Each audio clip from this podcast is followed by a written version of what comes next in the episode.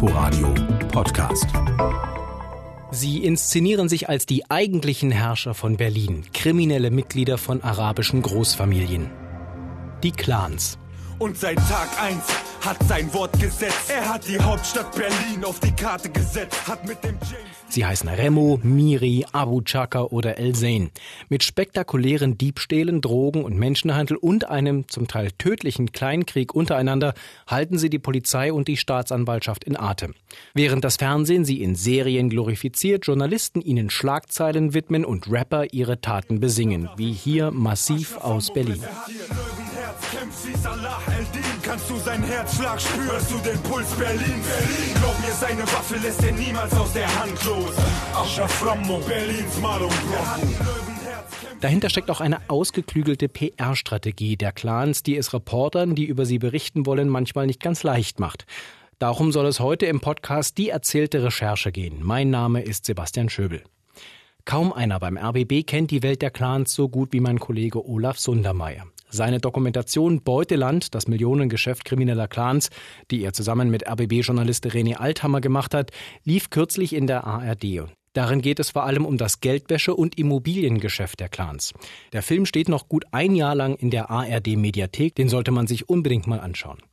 Olaf Sundermeier, Remo, Miri, Abu Chaka, wie viele namhafte kriminelle Clans gibt es denn eigentlich? Ein paar Dutzend? Das kommt immer ganz drauf an, wie man Clan definiert, wenn man dazu rechnet. Das ist eine riesige Diskussion bei äh, Kriminologen, auch bei Polizisten, bei Staatsanwälten, aktuell bundesweit. Jedes Bundesland, das betroffen ist, äh, fertigt da gerade aktuell so ein Lagebild und kommt zu unterschiedlichen Definitionen. Wenn wir auf Berlin schauen, haben wir rund zwölf problematische Familien, weil nicht jede arabische Großfamilie ist ein krimineller Clan, aber es gibt einige und die Namen haben wir, haben wir genannt, nämlich Remo, Miri und El Zain insbesondere, die einen kriminellen Kern haben, über den unser Film ähm, auch handelt. Die Familie Miri zum Beispiel sagt von sich selbst, wir haben 10.000 Mitglieder. Die Familie Remo ist eine verhältnismäßig kleine Familie mit 500 geschätzten 500 äh, Mitgliedern und es ist immer die Frage, wen rechnet man dazu? Welchen Schwager, Schwippschwager? Die Leute haben unterschiedliche Namen die Familie Elsein zum Beispiel, die in Berlin auch sehr bekannt ist, hat 18 und hat rein nur diese Familie 18 unterschiedliche Schreibweisen, auch Transkriptionen aus dem Arabischen, aus dem Kurdischen teilweise, dass es sehr schwierig ist. Es gibt Schätzungen vom äh, seitens des Bundeskriminalamtes, äh, andere Schätzungen reden von anderen Zahlen. Wir reden wahrscheinlich über eine Viertelmillion Menschen bundesweit. Die Polizei und der Verfassungsschutz sagen ja selber, dass sie diese Clans gar nicht infiltrieren können, weil die kommen an die Leute einfach nicht ran. Wie gelingt es denn euch als Journalisten dann mit denen überhaupt Kontakt aufzunehmen? Tatsächlich ist es das größte Problem der Sicherheitsbehörden, dass sie keine eigenen Leute in die Clans äh, schicken können, ähm, aus kulturellen Gründen, ja, weil die haben eigenen Habitus, eine eigene Kultur, die auch nicht so sehr eine allgemein arabische Kultur ist, sondern eine ethnisch spezifische auf diese Gruppierung, die sie Malamir nennen. Das ist eine Ansammlung von, von, von Familien. Diese Malamir, äh, diese ethnische Gruppierung kommt aus dem Gebiet der heutigen äh, südöstlichen äh, Türkei, mit diesen Menschen zu reden. Man geht dahin, wo sie sind an Gerichten, in Shisha-Bars, ähm, an Orten, wo man weiß, dass sie sich treffen. Man vermittelt Kontakte, telefoniert und ähm, spricht dann mit sehr vielen Leuten, die uns keine Interviews geben und teilweise mit wenigen Leuten. Ich kann ja einen Fall nennen, der in Berlin ziemlich äh, bekannt ist, der Fall Issa Remo. Das ist der bekannte Clanchef des, ähm, des Remo-Clans, ähm, der dafür bekannt ist, dass er im vergangenen Jahr mehrere Journalisten zu sich im Garten empfangen hat, ausschließlich von Printmedien, von Zeitungs Volksmedien. Der wird vertreten von einem prominenten Berliner Medienanwalt. Und äh, die Zitate, die dort dann, äh, dann äh, in diesen Texten fallen, die sind dann auch so unverfänglich und autorisiert, dass der Journalist irgendwie die Geschichte verkaufen kann. Ich habe den Clanchef getroffen, ohne tatsächlich inhaltliche Substanz, äh, äh, um ein Gespräch über inhaltliche Substanz zu haben. Wir haben auch versucht, ein Interview für unseren Film mit Issa Remo zu führen, sind an ihn selbst herangetreten, auch an seinen, an seinen, an einen an einen Rechtsanwalt, haben mit ihm selbst auch gesprochen. Er stand für ein Fernsehinterview face to face. ARD kommt, stellt eine Kamera auf, stellt Issa Remo unbequeme Fragen nicht zur Verfügung. Man kann mit ihm sprechen, wenn man ihn trifft, aber nicht über inhaltlich äh, Substanzielles. Und insofern ist es sehr schwierig im Einzelfall. Die Gespräche, die stattfinden mit einzelnen Clanmitgliedern, haben in der Regel ein, ein, eine Natur, die nicht der Selbstbezichtigung von Straftaten ähm, äh, äh, ermöglicht. Das machen sie ungern. Ja? Oder man spricht mit jemandem, der sagt, ich handle mit Kokain, aber ich rede nicht drüber. Und ich gebe dir dieses Interview auch nur, wenn wir nicht über diesen Drogenhandel sprechen. Es gibt aber auch einzelne Familienmitglieder aus diesen Clans, die dann ja relativ medientauglich irgendwo auftauchen, zum Beispiel bei Spiegel TV, und sich dann da auf offener Straße mit den Journalisten anlegen. Ein Mitglied des Remo-Clans zum Beispiel, der in Berlin-Spandau da seine Nachbarn terrorisiert. Der hat Diesen Fall haben wir ausrecherchiert, Anfang ja. des Jahres schon. Die sind, bevor sie bei Spiegel TV, die sind auf uns zugekommen, weil sie wussten, wir als RBB berichten regelmäßig über Clans und die Strukturen. Und da wir einen Film machen über Geldströme und über Biliengeschäfte auch äh, dieser Familie, haben wir uns diesen Fall ganz genau angeschaut und uns dafür entschieden, nicht drüber zu berichten, weil, weil es uns nicht um die spektakulären Bilder gibt. Zu sagen, man hat jetzt irgendwie diese Konfrontation, diese diese Provokation, von der jeder weiß, dass sie Klicks bringen, sondern diese Verbindung zwischen diesem Gebaren dieses einzelnen Clanmitglieds in Spandau und dem Immobiliengeschäft, was immer mit im Gespräch war, den, kon den, den, den konnten wir nicht herstellen. Den kann die Staatsanwaltschaft nicht herstellen, den kann die Polizei nicht herstellen. Also wenn du sagst, du möchtest in der Berichterstattung aus Effekte setzen, dann nimmst du eine Kamera und fängst Clanmitglieder ab und provozierst sie maximal, dann bekommst du Bilder, die auf jeden Fall zünden, die im Internet funktionieren, die tausend Millionenfach Verbreitung finden, aber ein Erkenntnisgewinn zu einem Erkenntnisgewinn ähm, ähm, äh, führt, führt das nicht. Das schließt natürlich nicht aus, dass man Clanmitglieder auch, wie zum Beispiel besagten Issa Remo, der neulich im größten äh, deutschen Kriminalgericht hier bei uns in Berlin eine ziemliche Aufführung hingelegt hat. Spektakulärer Auftritt. Spektakulärer Auftritt, den wir auch bei uns bei uns im Film äh, im Film haben. Die Abendschau war damals dabei, hat ihn hat ihn dort mit begleitet, weil man da schon auch Zusammenhänge erklären kann. Wie denken diese Leute eigentlich über unseren Rechtsstaat? Äh, das schon. Aber die Provokation der Bilder willen, ausschließlich, weil Clans momentan irgendwie so eine Art heiße Währung auf dem Medienmarkt ähm, äh, sind, das kann unsere Aufgabe hier als ARD nicht sein. Dieser spektakuläre Auftritt von Clanchef Issa Ramo, den du äh, genannt hast, der ist ja auch ganz gut dokumentiert. Wir hören da mal rein. Da sagt er nämlich an einer Stelle etwas ganz Bemerkenswertes. Die Szene spielt sich ab, nachdem einer seiner Söhne vom Vorwurf des Mordes freigesprochen wurde und Clanchef Remo wettert trotzdem gegen den Staatsanwalt. Guck mal hier, er ist mein Bruder. Diese Leute haben die gesagt, die wollen. Nein, nein, lass, lass die Kamera. Lass die Kamera Diese, guck mal, Leute haben die gesagt, durch uns ein großer Krieg in diesem Land. Weißt du, und diese Staatsanwaltschaft, ich kenne ihn. Lass die Kamera. Also lass sie laufen. Remo will bei seinem Wutanfall also gefilmt werden. Olaf, offenbar wissen diese Clanmitglieder, dass sie die Medien für sich nutzen können. Ja, es gibt einen ganz interessanten, ich habe auch mit einem äh, prominenten Clanmitglied lange Zeit äh, darüber mal äh, sprechen können. Es ist aber schwer zu vermitteln. Folgendes. Der Name deines Clans in der Öffentlichkeit ist eine Marke. Wenn wir jetzt über den Remo-Clan sprechen, der Remo-Clan ist ein, einer der kleinsten Clans überhaupt mit 500 Mitgliedern, ist aber in der öffentlichen Wahrnehmung als mächtig, als das Bayern München der Clans. Wir sind ganz oben, Tabellenführer, Bundesliga, wir stehen in dem Verdacht, die Goldmünze geklaut zu haben, Geldtransporterüberfall gemacht zu haben am Alex ähm, äh, und einer unserer Söhne passt jetzt auf Bushido auf. Das steht alles im Kontext Kontext miteinander, weil je gefährlicher und je größer der Name in der Öffentlichkeit, umso wertvoller, umso höher steigt der Wert an der internen Clanbörse. Das ist ein ganz komplizierter Kontext, den können wir in so einem Film auch gar nicht erklären. Ja, also wenn du als gefährlich giltst, die Miris zum Beispiel profitieren davon, dass ganz Deutschland über diese Familie spricht, weil sie intern dann als gefährlich gelten.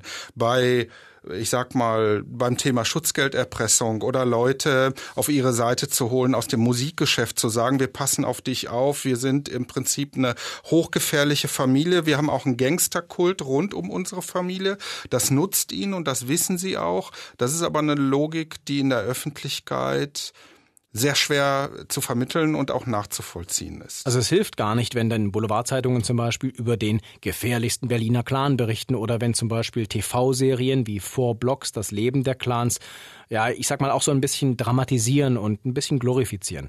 Das spielt dann denen eher in die Karten. Das hilft denen maximal, da reden die auch ganz offen drüber. Das ist einfach so. Wir berichten ja auch drüber und müssen uns immer hinterfragen, was und wo und wie. Wenn ich mal auf vier Vorblocks schaue, das hat ja zur Folge, dass junge Menschen, die in Berlin aufwachsen, dieses Gangstertum cool finden. Ich weiß zum Beispiel, dass sämtliche oder die meisten Polizisten, die dort am Rollberg-Kiez arbeiten in Neukölln, wo diese Serie gedreht wurde, die Glorifizierung von Leuten, mit denen sie jeden Tag in harten Auseinandersetzungen stehen, stecken, unerträglich und schlimm finden. Weil das Bild entsteht, Polizisten treten gegen Menschen an, die, an, die eine wachsende Zahl anderer Leute wiederum gut finden, erstrebenswert als Ikonen als als Helden ihrer als kulturelle äh, Role Models ansehen und das ähm, diese Glorifizierung äh, sehen Ermittler äh, hoch problematisch. Andererseits ist Vorblocks nicht nur eine künstlerisch stark äh, gemachte Serie, sondern bildet stark zugespitzt das, was in diesem Clan passiert, auf eine Art und Weise ab, dass sämtliche Clanmitglieder das super finden. Jedes Clanmitglied möchte da mitspielen. Die würden Geld dafür zahlen, in dieser Serie überhaupt aufzutauchen, um dann als gemachter Mann dazustehen. Da spielt zwar die Kriminalität eine Rolle, die auch in den Familien eine Rolle spielt, aber sie bezichtigen nicht sich selbst, sondern als Kunstfigur. Das ist ein ganz, das ist, äh, das ist ein ganz interessantes Phänomen. Und das, was Vorblocks zeigt, kann nach unserer Erfahrung im Umgang mit diesen Leuten auf, im dokumentarischen Bereich äh, überhaupt nicht funktionieren. Das wollen immer alle. Alle Redaktionen wollen das, alle Filmproduktionsfirmen. Ich bekomme, seitdem ich mich mit diesem Thema beschäftige, Anrufe und Angebote, so etwas zu machen, vergleichbar im Realen. Du musst aber im Realen jemanden, der vor dir sitzen haben, nimm den Issa Remo, den Clanchef, der sagt, klar haben wir die Goldmünze geklaut. Haben wir einschmelzen lassen, das Geld in Libanon geschickt, wieder zurück nach Deutschland und davon Immobilien gekauft. Das findet aber so nicht statt. Und diesen Nachweis, dass es tatsächlich so war, wie viele vermuten, können wir auch nicht bringen. Und die Protagonisten selbst aus den Clans führen solche Gespräche bislang mit Journalisten nicht. Weil dieses Verhältnis zu der Presse und zu den Medien, zu den Journalisten so komplex ist. Wart ihr eigentlich jemals in Gefahr, als ihr mit den Clans in Kontakt gekommen seid? Nächste Frage. Okay. Ähm, also einen Satz sage ich dazu, ja. ja. kann ich ganz deutlich sagen. Mhm. Wir leben in einem Land, in dem Pressefreiheit stark unter Druck geraten ist seit einigen Jahren, massiv, weil es verschiedene Gruppen gibt, die die Arbeit von Medienvertretern mh, torpedieren, boykottieren, am Ende auch verhindern wollen. Das sind Rechtsextremisten, das sind andere Rechtsextre das sind andere Extremisten, das sind Kriminelle und diese arabischen Großfamilien gehören ganz deutlich zu der Gruppe der Leute, die Journalisten als ihre Feinde ansehen wenngleich sie versuchen natürlich den Nutzen der Medienöffentlichkeit für sich zu verwenden. Aber all das, was wir von anderen problematischen Gruppen in besonderem Maße kennen, trifft auf diese Leute in ganz besonderer in ganz besonderer Weise zu. Also ihr seid ja für euren Film äh, den Clans mit ihrem Geld auch in den Libanon gefolgt. Wie leicht oder wie schwer war es denn dort mit den Leuten dann über diese Familien zu sprechen? Die Familie Remo zum Beispiel ist in Beirut bestens bekannt. Wir sind auch in dem Haus gewesen, aus dem die Familie ursprünglich Ende der 70er Jahre mal nach Berlin gekommen ist, haben dort mit Nachbarn äh, gesprochen. Wir sind aber auf der Suche der Strohleute, nach den Strohleuten gewesen, ähm, äh, der Familie, die hier also diese Immobilien gekauft haben, haben sollen, die jetzt zum Teil Teil hier beschlagnahmt worden. Wir haben auch einen Verwandten der Remus dort, äh, dort aufgespürt, der Anfang der 90er Jahre, nachdem er einen damals noch jugoslawischen Gastwirt in Schöneberg erschossen hat, dorthin äh, nach Beirut ähm, äh, gegangen ist und mittlerweile in dieses, äh, in dieses Immobiliengeschäft der Remo-Clans hier in, in Berlin äh, wohl der mutmaßliche Statthalter im, im, im Libanon ist. Das ist nicht das, äh, es ist nicht so ganz einfach, an diese, an diese Leute ranzukommen. In dem Umfeld mit Menschen zu reden.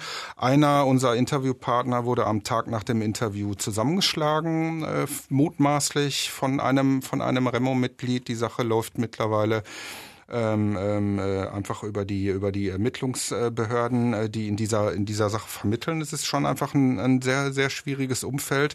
Vor allen Dingen auf das Spur des Geldes, auf die Spur des Geldes dieser Familie zukommen. Darum ging es uns ja auch. Nicht nur die 127., 195. Razzia in Berlin abzubilden. Mittlerweile ist es ja so, die Polizei ruft Journalisten an und sagt, wollt ihr euch nicht eine Razzia an, angucken, weil man diese Bilder haben will. Der Innensenator möchte die Bilder haben in der Abendschau und in der Berliner Morgenpost, dass die x-te Razzia stattgefunden hat davon haben wir uns einfach verabschiedet zu sagen, nein, wir, was steckt eigentlich dahinter? Womit verdienen die Geld, um auf die Spur des Geldes zu gehen?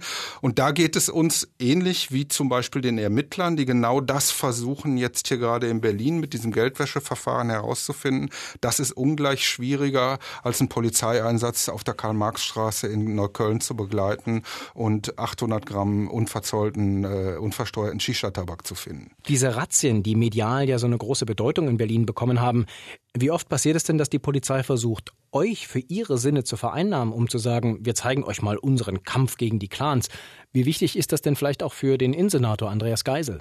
Also ich kenne das aus Nordrhein-Westfalen. Berlin macht gerade genau das nach, was, was, äh, was Nordrhein-Westfalen seit über zwei Jahren macht. Und wir haben beim, äh, beim Innensenator Ende vergangenen Jahres schon gehört, okay, jetzt sind wir aufgewacht, wir machen das Gleiche. Wir waren bisher beschäftigt mit Islamisten, mit Amri und so weiter. Und jetzt machen wir halt Clans und machen äh, das identische Konzept äh, aus, aus, aus Nordrhein-Westfalen, wo es auch ein Jahr lang funktioniert hat in der Öffentlichkeit, aber irgendwann nicht mehr, weil dann sagen die Leute, nicht nur Journalisten, sondern auch die Mediennutzer, was steckt eigentlich dahinter? Ihr müsst jetzt auch liefern. Und das wirklich Spannende, was hier in Berlin äh, äh, gerade passiert, ist tatsächlich dieses Geldwäscheverfahren. Wenn das aufgeht, nämlich den Clans das Geld wegzunehmen über die sogenannte Vermögensabschöpfung, das ist das einzig zielführende. Das sagen auch fachkundige Ermittler, Staatsanwälte und so weiter. Den Clans ans Geld zu gehen, ist das ganz Entscheidende. Das heißt nicht, dass diese Razzien wertlos sind. Das ist ein Gesamtkonzept. Äh, Aber der, der Mehrwert, äh, jetzt den Zuschauern, Zuhörern zu erklären, äh, hier ist wieder eine Razzia gewesen gestern Abend, äh, der tendiert, äh, würde ich mal äh, so gen Null. Eine ganz entscheidende Sache hier für Berlin ist allerdings, dass wir eine Verdrängung in andere Bezirke haben. Das ist noch nicht so ganz angekommen. Vieles fokussiert sich auf Neukölln. Das wir das Problem in Charlottenburg haben, in Reinickendorf, im Wedding, in Treptow. Gerade auch äh, Charlottenburg äh, habe ich erwähnt, äh, rund um den südlichen Kudamm und so weiter. In Kreuzberg, das ist eine neue Qualität. In Schöneberg ähm, wo Bezirke und auch die Öffentlichkeit noch nicht so richtig sensibilisiert ist, zu sagen, das haben wir nur im nördlichen Neukölln. Nein, die Clans streuen in Berlin ganz massiv. Sie kaufen auch Immobilien, zum Beispiel insbesondere in Treptow auch. Äh, das ist so ein bisschen der neue, der, der neue Fluchtpunkt, betreiben ihre Geschäfte im, im, in Charlottenburg in besonderer Weise. Das ist eine Neuigkeit, aber keine Shisha-Bar-Razzia auf der Karl-Marx-Straße. Ja, aber dann kommen ja auch Populisten und benutzen eure Berichterstattung, auch eure Berichterstattung über kriminelle Clans für sich und sagen Clan, Araber, Muslim. Ist das bei dir im Hinterkopf, wenn du über die berichtest? Spielt überhaupt keine Rolle. Das kann auch keine Rolle spielen. In unserer Berichterstattung, wir berichten das, was ist. Und wir haben es hier mit kriminellen Strukturen zu tun. Darüber müssen wir berichten. berichten. Das ist unsere Aufgabe als, als, äh, als Journalisten. Auch äh, gerade als öffentlich-rechtliche äh, Journalisten bilden wir das ab. Und dann muss die Politik, die Zivilgesellschaft äh, damit, äh, damit umgehen. Es geht ja nicht darum, irgendwelche Menschen zu diskriminieren, sondern einfach mal darzustellen, das, was ist. Dieser Fehler wurde in der Vergangenheit begann. Das haben uns ganz viele Leute gesagt. Weil man immer Angst vor dem Diskriminierungsverdacht hatte, haben wir diese Leute nicht benannt als Clankriminelle. Das wiederum hat ihnen geholfen. Nur so konnten sie überhaupt diese relativ erfolgreichen Strukturen aufbauen, die sie in den vergangenen Jahren aufgebaut haben. Und jetzt geht es einfach ganz deutlich darum zu differenzieren und das zu berichten. Mit dem Islam beispielsweise hat das Thema arabisch, kurdisch, türkische Großfamilien nichts, aber auch rein gar nichts zu tun. Sehr wohl mit dem Thema Parallelwelt. Und all diese Probleme der gescheiterten Integration sind Teil der Geschichte dieser Clankriminalität. Und ähm, äh, da muss der Staat einfach konsequenter sein und aufpassen und reingehen. Insofern denke ich, dass diese Konzepte zur konsequenten Bekämpfung der Clankriminalität jetzt richtig sind, sie anzulegen. In, ob sie dann am Ende funktionieren, das werden wir es in vielen, in einigen Jahren beurteilen können. Wir brauchen aber keine neuen Gesetze und wir brauchen auch keine äh, Schutzzonen und wir müssen keine No-Go-Areas aufrufen. Man muss einfach nur gucken, dass die, die Gesetze, die da sind, konsequent umgesetzt werden und dazu braucht man möglicherweise ein paar Staatsanwälte mehr und Polizisten mehr. Das ist alles.